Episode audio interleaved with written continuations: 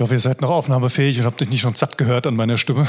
Ähm, aber es geht nicht um mich, sondern es geht um das Bibelwort, was äh, für dieses Jahr uns ausgesucht wurde, sozusagen. Der ökumenische Arbeitskreis Bibellesen.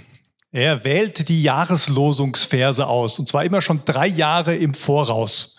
Drei Jahre im Voraus wird sozusagen ein Vers ausgewählt, der dann über einem Jahr stehen darf. Jahreslosung 2024.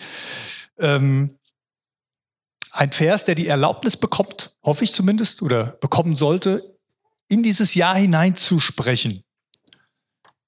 Eine Stimme zu sein. Eine Stimme zu sein, die immer mal wieder kommt und die uns prägen darf und uns begleiten darf durch dieses Jahr hindurch. So ein Faden, ein, ein, ein erster Faden, der über das Jahr hindurch weiter geknüpft wird, weiter gewebt wird vielleicht auch so. Man weiß vielleicht noch gar nicht so genau, was daraus entsteht. Aber es darf was daraus entstehen. Ein Vers, der ganz neu Bedeutung und Gewicht für uns gewinnen kann, weil wir ihn über ein ganzes Jahr lang sozusagen kauen und dann seinen Geschmack entfalten darf. Gut Ding will Weile haben, heißt es ja. ja also ähm, ein guter Wein den lässt man erstmal atmen, bevor man ihn trinkt, damit er zur Entfaltung kommt.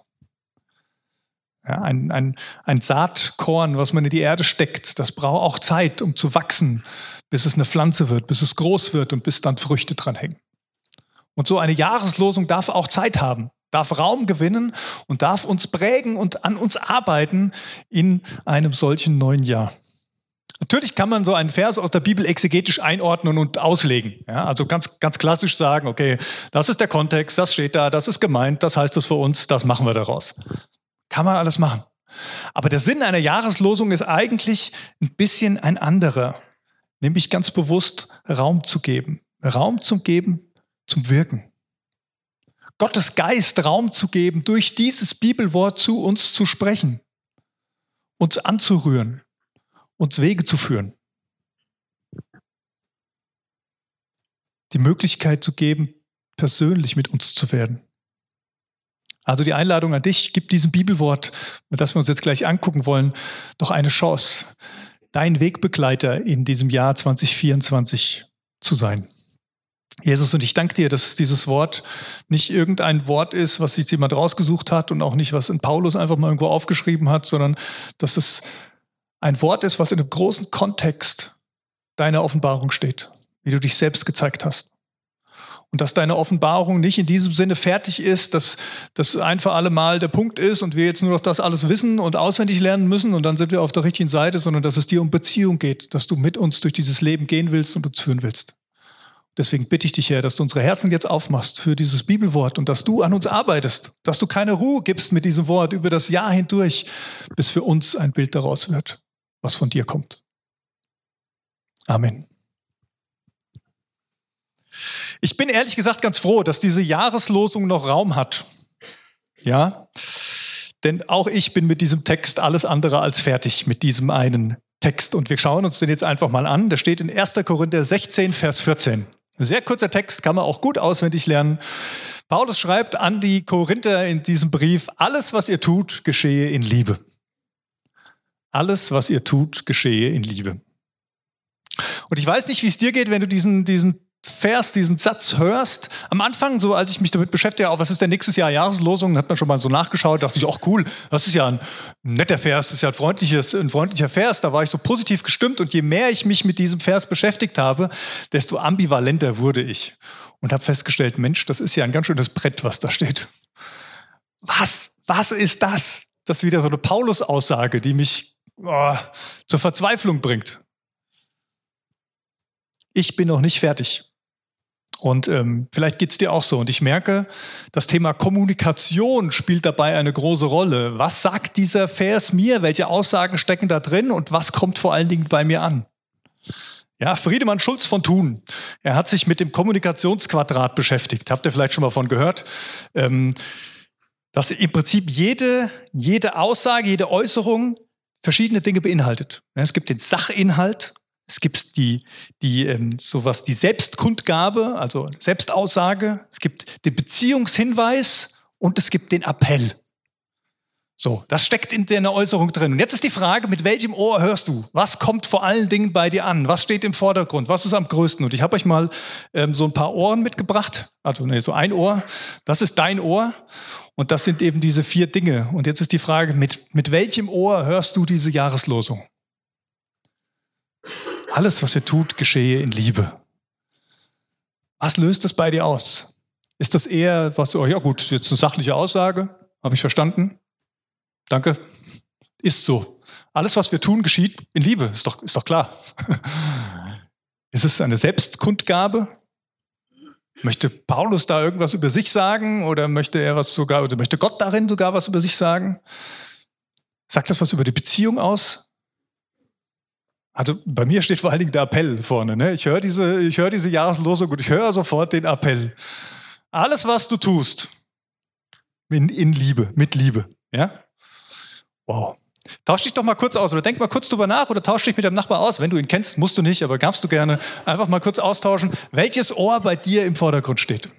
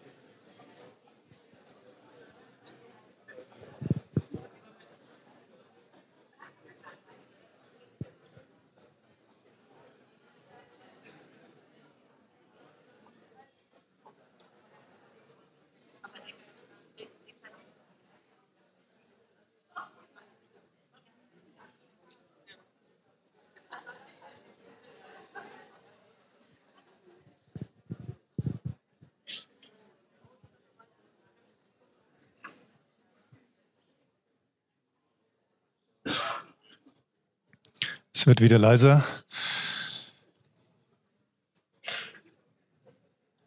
Ich meine sogar, dass von allen Bereichen etwas drinsteckt in dieser Jahreslosung. Und ich meine, dass es gut wäre, mal herauszufinden, was so der erste Impuls ist und den vielleicht mal hinten anzustellen. Und mal offen zu sein für die anderen Dinge, die in dieser Aussage noch drinstecken. Wenn man was erörtern will, dann haben die alten Griechen schon rausgefunden, dass man mit der Trias ganz gut arbeitet. Das heißt, dass man eine These aufstellt, ja, dann eine Antithese, eine widerlegende These und dann zu einer Synthese kommt, wo die beiden ineinander spielen. Und ich habe mir gedacht, da wir ja nicht fertig sind, weil wir einfach erörtern wollen an dieser, an dieser Jahreslosung, ähm, fassen wir das auch mal so an. Und ich habe mal ein paar provokante Thesen mitgebracht. Die werden euch jetzt mal an die Leinwand geworfen. Und ich sage euch gleich, es sind nicht meine Thesen, aber es sind Thesen, wo ich dachte, die könnte man jetzt hören. Das könnte man jetzt denken aufgrund dieser Jahreslosung. Ja, zum Beispiel die Jahreslosung bezieht sich ausschließlich auf das Leben innerhalb der Gemeinde. Gibt Gründe dafür, erkläre ich euch gleich noch. Könnte man ja meinen. Oder wir sollen unser Tun auf das beschränken, was wir lieben. Ja, ja ihr lacht.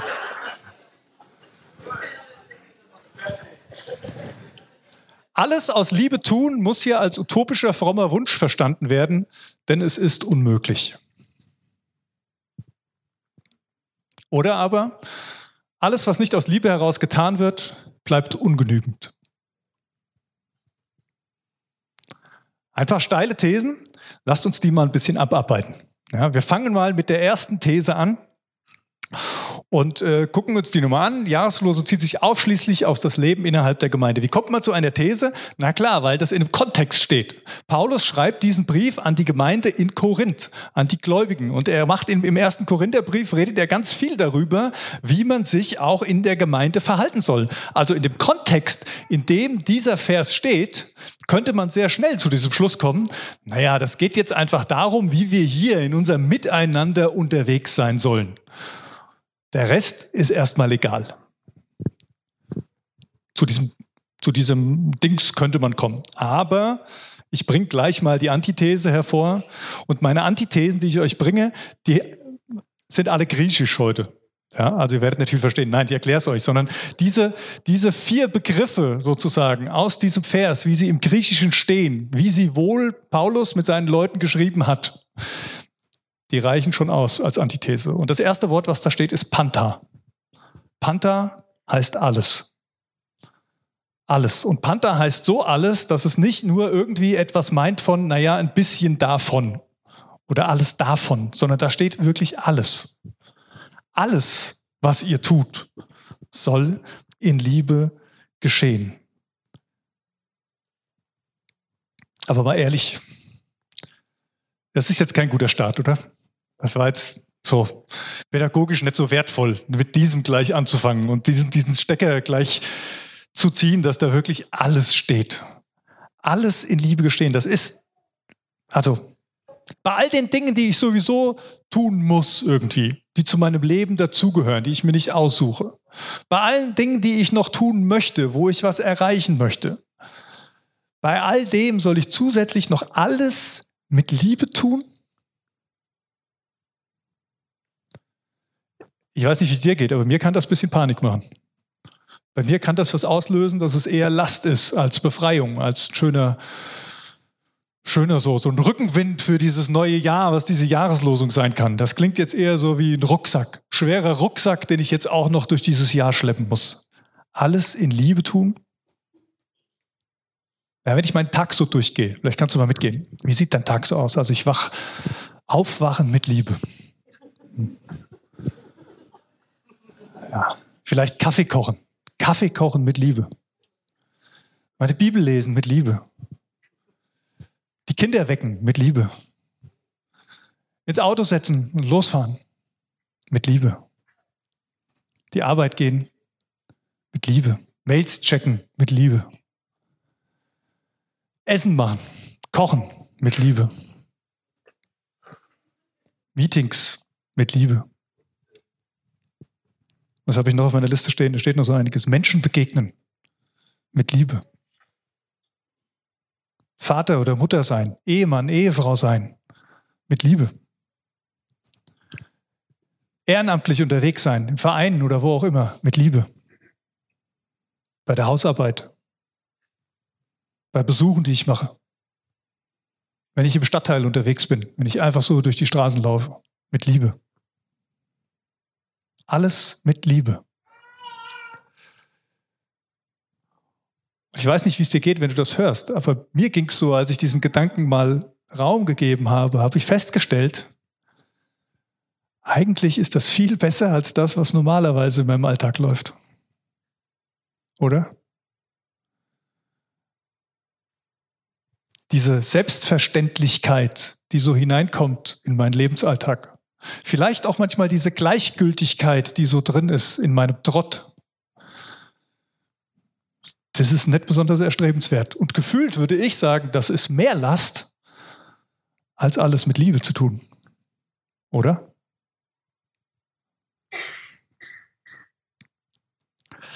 Zumindest würde es mich dankbarer machen, glaube ich. Das führt mich jetzt zu meiner ersten Synthese, die daraus kommt und die habe ich euch dann nochmal wieder eingeblendet. Also es geht um Panther, geht um alles. Dein gesamtes Leben als Christ ist Gemeinde. Ja, da gehe ich jetzt gar nicht tiefer drauf ein, aber du kannst nicht Gemeinde separieren von deinem normalen Leben und zu sagen, na, das ist halt der Part, da gehe ich sonntags hin oder vielleicht noch in, in den Hauskreis und der Rest ist dann halt was anderes, sondern Gemeinde, du bist Gemeinde dein ganzes Leben, egal wo du hingehst. Jede Sekunde. Wenn du mit Jesus unterwegs bist, bist du Gemeinde, ob du es weißt oder nicht. Ob du dich zu einer Gemeinschaft zugehörig fühlst oder nicht. Und gewinnt an Qualität. Dein gesamtes Leben gewinnt an Qualität, wenn Liebe alles durch, durchdringt. Ist das jetzt leicht? Ist das jetzt schwer?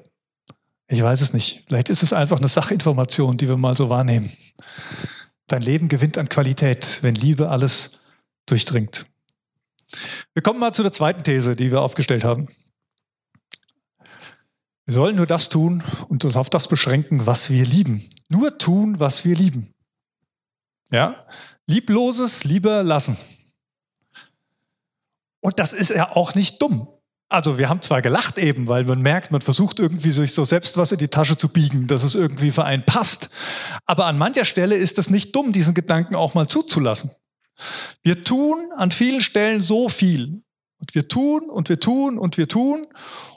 Und da kommen wir wieder bei der Gleichgültigkeit und der Selbstverständlichkeit. Wir tun vieles sehr lieblos. Und manchmal wäre es besser, die Dinge nicht zu tun, als sie lieblos zu tun. Bin ich davon überzeugt. Vielleicht ist diese, diese Jahreslosung auch eine Einladung für dich, nochmal zu fragen, was kannst du auch guten Gewissen lassen? Ist herausfordernd, ja, vor allen Dingen, wenn wir als Gemeinschaft unterwegs sind und auch versuchen, Dinge miteinander hinzukriegen, dann die, die Gemeindeleitung hält dann immer so ein bisschen den, den Atem an und denkt, ah, wenn jetzt alle aufhören, ja, dann machen wir was anderes.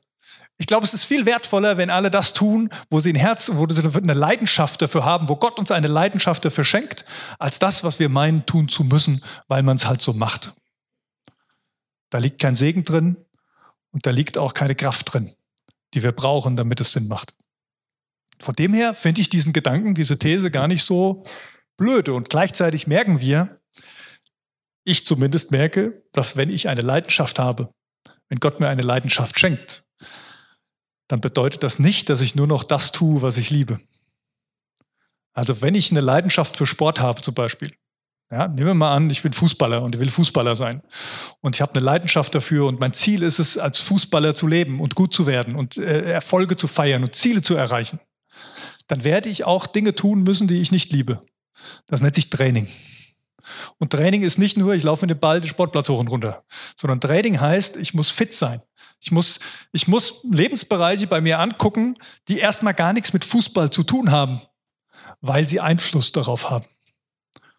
Genauso ist das im Reich Gottes auch.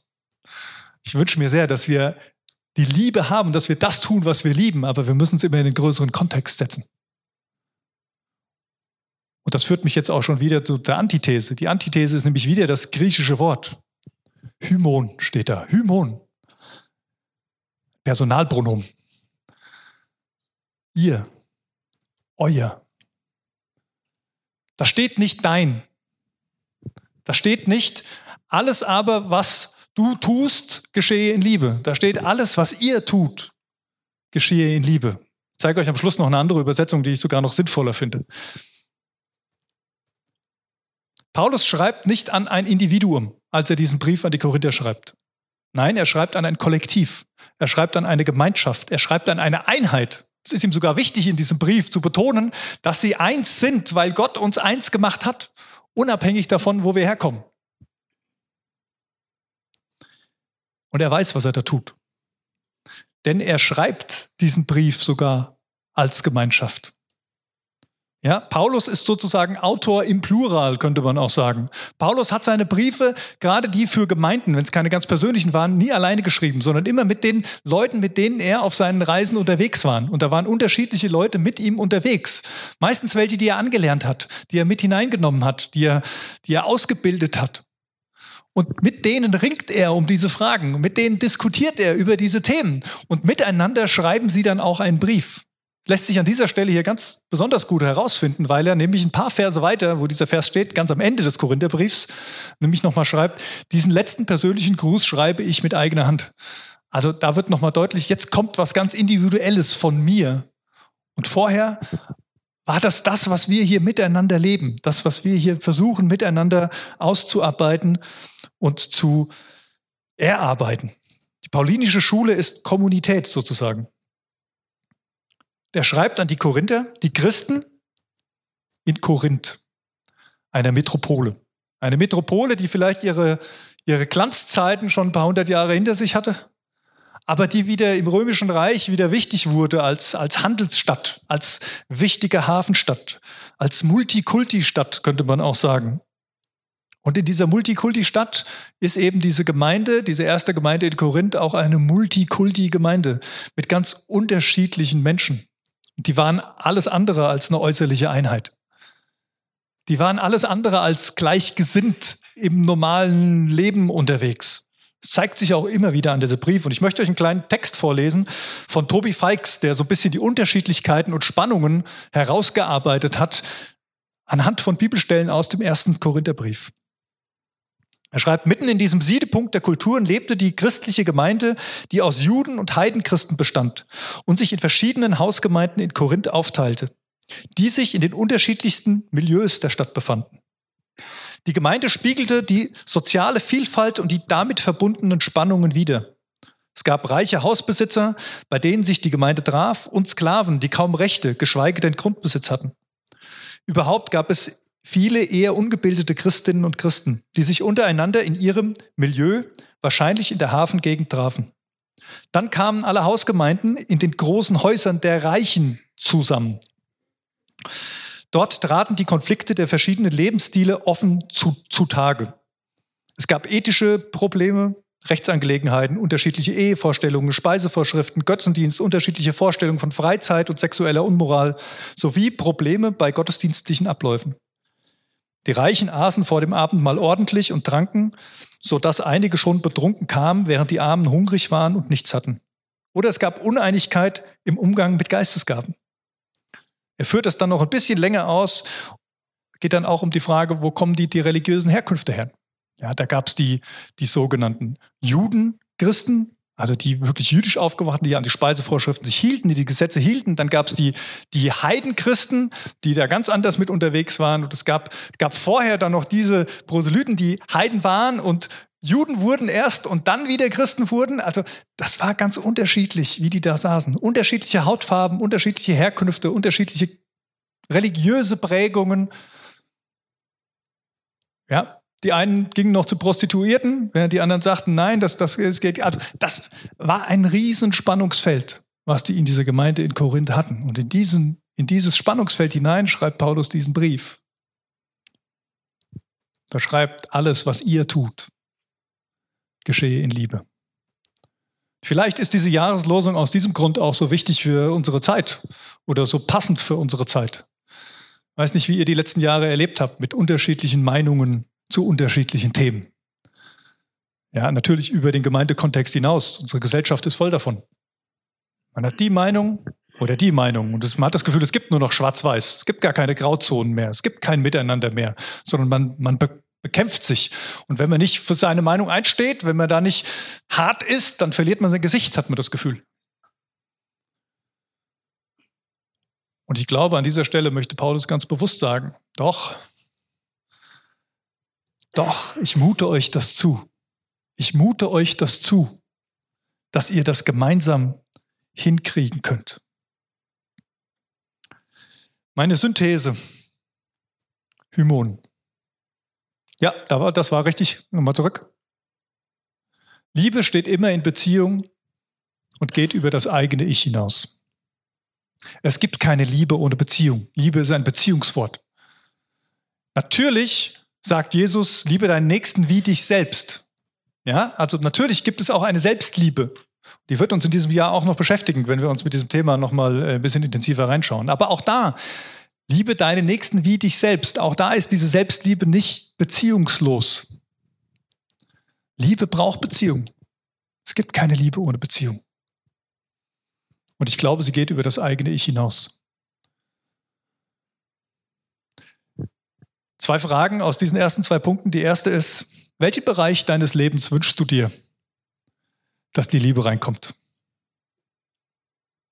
Wäre die erste Frage. Und die zweite Frage wäre, in welche Beziehung willst du investieren? Welche Beziehung möchtest du intensivieren vielleicht auch? Wir kommen zur dritten These. Utopie oder frommer Wunsch, weil nicht möglich. Alles aus Liebe zu tun, ist aus menschlicher Sicht nicht möglich. Und ich würde sagen, stimmt. Stimmt. Wir werden es nicht schaffen, alles mit Liebe zu tun. So gut und so schön das auch wäre. Ja. Das Versagen, die Enttäuschung ist vorprogrammiert bei diesem Anspruch.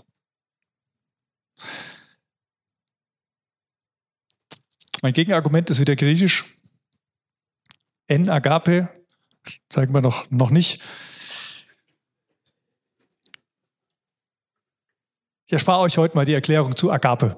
Also vielleicht habt ihr davon schon mal was gehört, wenn ihr öfter in Gottesdiensten sitzt, dass es verschiedene griechische Worte gibt, die man im Deutschen mit Liebe übersetzen kann und die verschiedene Schwerpunkte haben. Agape ist diese göttliche Liebe, diese sich hingebende, diese schenkende Liebe, die keine Gegenleistung erwartet.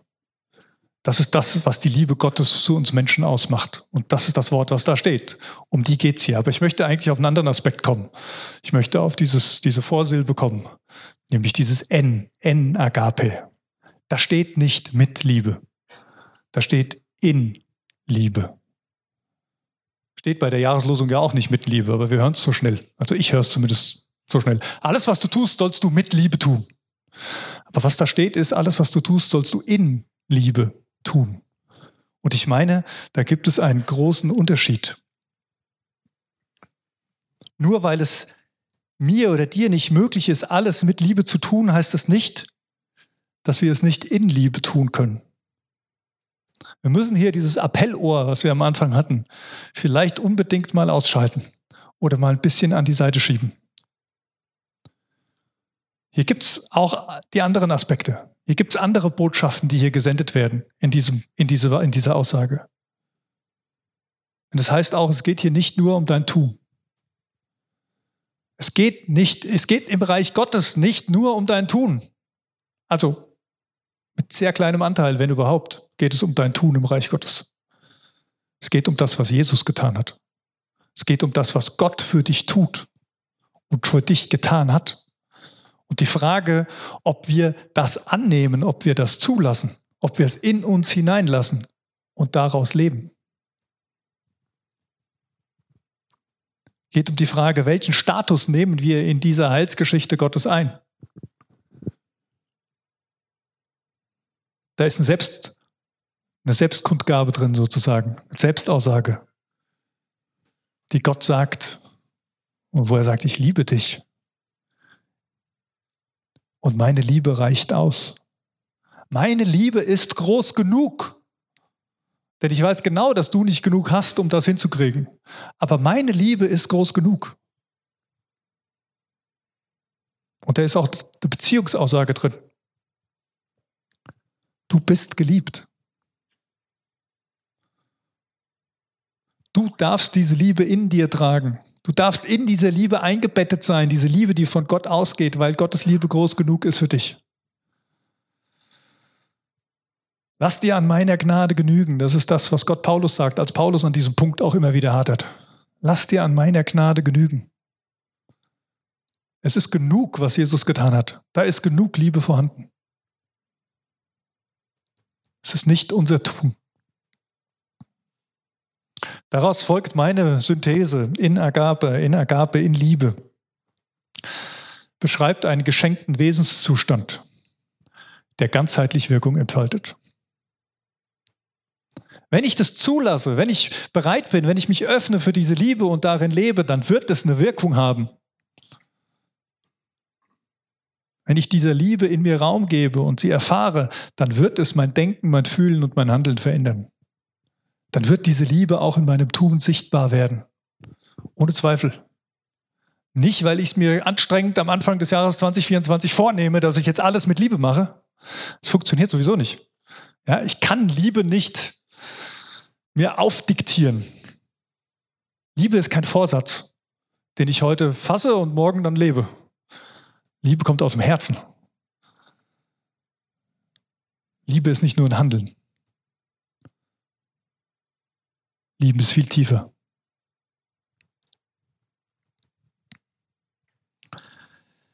Die Frage an dieser Stelle wäre, lässt du dich darauf ein? Lässt du dich darauf ein, mehr und mehr in diesen Wesenszustand zu kommen? vielleicht auch die Kontrolle abzugeben, dich nicht über dein Tun zu definieren oder dein, dein, deine Wertigkeit vor Gott darüber zu definieren, was du getan hast, was du tun wirst, sondern einfach nur, wer du bist. Und nochmal, die Gemeinde in Korinth bedeutet auch, dass der, der neben dir sitzt oder ganz weit weg von dir sitzt, weil ihr so unterschiedlich seid und so unterschiedliche Wertvorstellungen habt, dass die Person genauso viel Liebe bekommt wie du oder der andere auf der anderen Seite? Und genauso in Liebe ist? Zum Abschluss noch die vierte These. Alles, was nicht aus Liebe heraus getan wird, bleibt ungenügend. Das ist fast wieder ein Schritt zurück. Ne? Da waren wir jetzt gerade schon ein bisschen weiter eigentlich als bei dieser Frage. Und trotzdem möchte ich es gerne nochmal so aufgreifen. Das ist so dieser Umkehrschluss, zu dem wir oft kommen, wenn wir das Gefühl haben, es reicht nicht. Ich reich nicht. Es ist nicht genug. Was ich tue, ist nicht genug. Meine Motive sind nicht rein genug. Dann reicht es nicht. Und wenn es heute nicht reicht, dann wird es nie reichen. Oder? Wenn wir den Tag reflektieren und am Ende des Tages angekommen sind und wir machen unsere Liste plus minus, dann gewinnt am Schluss das Minus. Und dann legen wir uns ins Bett und denken, auch den Tag hätten wir uns sparen können. Aber das ist nicht das, was da steht, sondern hier steht das griechische Wort Ginestho. Kommt von Ginomai, von dem Verb Ginomai und das heißt werden. Werden. Man kann sich jetzt ein bisschen darüber streiten, was genau das ist. Fakt ist, aktiv ist dieses Verb nicht. Das ist kein Aktiv, das ist ein Medium. Das heißt werden. Paulus schreibt hier, es wird. In 1. Korinther 13, ein paar Kapitel vorher, da entfaltet Paulus das hohe Lied der Liebe und schreibt darum, wie, wie, wie wichtig, wie, wie besonders die Liebe ist. Es bleiben Glaube, Hoffnung und Liebe. Die Liebe aber ist die größte unter ihnen. Das ist ihm ein zentraler Punkt. Vielleicht ist diese Liebe Gottes zu uns vielleicht sogar die Mitte der Bibel, die sich in, in Jesus Christus zeigt. Ja, dieses Gleichnis von den verlorenen Söhnen, wunderbar. Für mich ist das ein ganz zentraler Knackpunkt von der Botschaft Gottes, wie er sich uns offenbart. Und das Spannende ist, dass Paulus in diesem Kapitel 13 selber eigentlich schreibt, wie sich sein Blick, seine Sicht auf diese Liebe verändert hat. Im Wachsen ist. Dass sie reifer geworden ist, sie älter geworden ist und dass sich damit auch diese Liebe, wie er sie wahrgenommen hat, wie er sie angenommen hat, ein Stück weit verändert hat, gewachsen ist. Liebe ist dynamisch. Liebe ist dynamisch. Liebe ist niemals statisch. Es gibt nicht diesen Punkt, wo man sagt, so jetzt habe ich Liebe. Gut. Ja, also vielleicht kennt ihr das aus euren zwischenmenschlichen Beziehungen, ja, mit eurem Ehepartner oder sowas, zu sagen, okay, ja, ja, da ist die Liebe, Punkt. Halten wir fest, bleibt jetzt immer so. Doch Liebe. Und alle, die verheiratet sind oder, oder auch nicht, wissen, das ist Arbeit. Das bewegt sich. Das ist permanent dynamisch. Ich kann meine Liebe heute zu meinem Ehepartner nicht darauf festmachen, dass ich ihn vor 15 Jahren mal geliebt habe. Und ja, man sagt immer, Liebe ist eine Entscheidung. Na klar, es braucht diese Entscheidung, damit es leben kann, damit es dynamisch sein kann. Aber dann muss auch was passieren. Das muss lebendig sein. Und oft verändert sich das auch. Und ich glaube, auch damit hat Gott gar, gar, gar keine Schwierigkeiten, dass diese Liebe im Werden ist. Das führt mich zu meiner letzten Synthese kommt dieses Ginomai werden vor. Liebe ist ein dynamischer Prozess, kein fertiger Zustand. Wir werden damit nicht fertig. Wir werden auch mit dieser Jahreslosung nicht fertig. Wir werden nicht fertig damit, dass wir alles in Liebe oder mit Liebe tun. Und dann haben wir es geschafft und dann machen wir einen Haken dran. Es wird immer weitergehen. Und es wird immer wachsen. Und es wird immer dynamisch bleiben. Es wird immer fortschreitend bleiben. Und das ist gut. Das ist nicht ungenügend. Diese Lebendigkeit, diese Dynamik ist gut. Als Gott den Menschen geschaffen hat, hat er gesagt, es war sehr gut. Und Gott wusste, dass der Mensch nicht fertig ist. Alles andere. Aber so ist Gott. Das ist nicht unser menschliches Denken, aber das ist Gottes Empfinden, das ist Gottes Denken. Das ist gut, wenn es lebt und wenn es fortschreitend ist und wenn es dynamisch ist. Kleine Schritte. Kleine Schritte sind absolut ausreichend. Kleine Schritte auf diesem großen Weg der Liebe. Zum Abschluss eine Übersetzung, die ich eigentlich ganz schön finde, aus diesem Griechischen heraus. Alles euer soll werden in Liebe. So könnte man diese Jahreslosung auch übersetzen. Deswegen ist dies vorher nicht falsch, aber vielleicht hilft es nochmal so ein bisschen Klingt jetzt nicht besonders deutsch, wenn man das einfach nur so raushaut, wäre es vielleicht ein bisschen was. Aber ich glaube, mit den Sachen, die wir eben miteinander bewegt haben, kann man das ganz gut nachvollziehen. Alles euer soll werden in Liebe. Das wünsche ich euch für dieses Jahr und vielleicht nehmt ihr euch so ein paar Gedanken mit, ein paar Fragen mit und lasst sie mal bewegen und wir kauen sie ein bisschen und wir werden uns in zwei, drei Monaten, werden wir uns nochmal mit dieser Jahreslosung beschäftigen, ein bisschen tiefer und mit, was es mit dieser Liebe auf sich hat. Lasst uns beten. Jesus Christus, ich danke dir, dass du die menschgewordene Liebe Gottes bist. Dass du gezeigt hast, wie alles in Liebe geschehen kann auf dieser Welt. Weil alles, was um dich herum geschehen ist, wie du durch diese Welt gegangen bist, war gefüllt, geprägt von dieser Liebe. Und das heißt nicht, Herr, dass es immer nur romantisches Gesäusel war. Nein, Liebe ist auch ehrlich. Liebe beäugt auch kritisch. Liebe geht in die Auseinandersetzung. Aber auf einer Grundlage des Vertrauens, auf einer Grundlage des Gemeinsamen, einer Grundlage der bedingungslosen Annahme. Ja, und ich danke dir dafür, dass, dein, dass dein, deine Hauptkritik, als du Mensch auf dieser Erde warst, nicht, nicht die Leute waren, die augenscheinlich weg von dem gelebt haben, was dir wichtig ist. Sondern dass du vor allen Dingen die Menschen kritisiert hast, die meinten, sie hätten es schon. Und sie wüssten alles. Die festgefahren waren in, ihrer, in ihrem religiösen Tum. Ja, und wir Menschen, wir sind so. Auch ich habe dieses religiöse Tum. Und wir alle wahrscheinlich. Und ich möchte dich bitten, dass du uns mit dieser Jahreslosung hilfst, das einfach wieder neu zu hinterfragen und offen zu werden für dein Reden, für deine Führung und vor allen Dingen für deine Liebe, für diesen Wesenszustand in dir, der dann wirken darf in alle unsere Lebensbereiche hinein. Herr, ich bitte dich, dass du uns jetzt zu Anfang des Jahres einfach Gedanken schenkst, einen Lebensbereich vor Augen führst, wo wir deine Liebe ganz besonders reinlassen sollen einen Menschen vor Augen führst, zu dem wir ganz neue Beziehungen aufbauen sollen.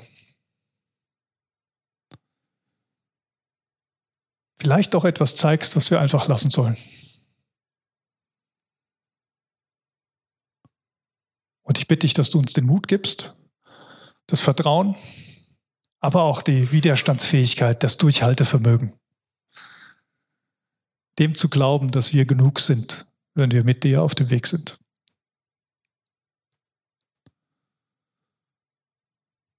Amen.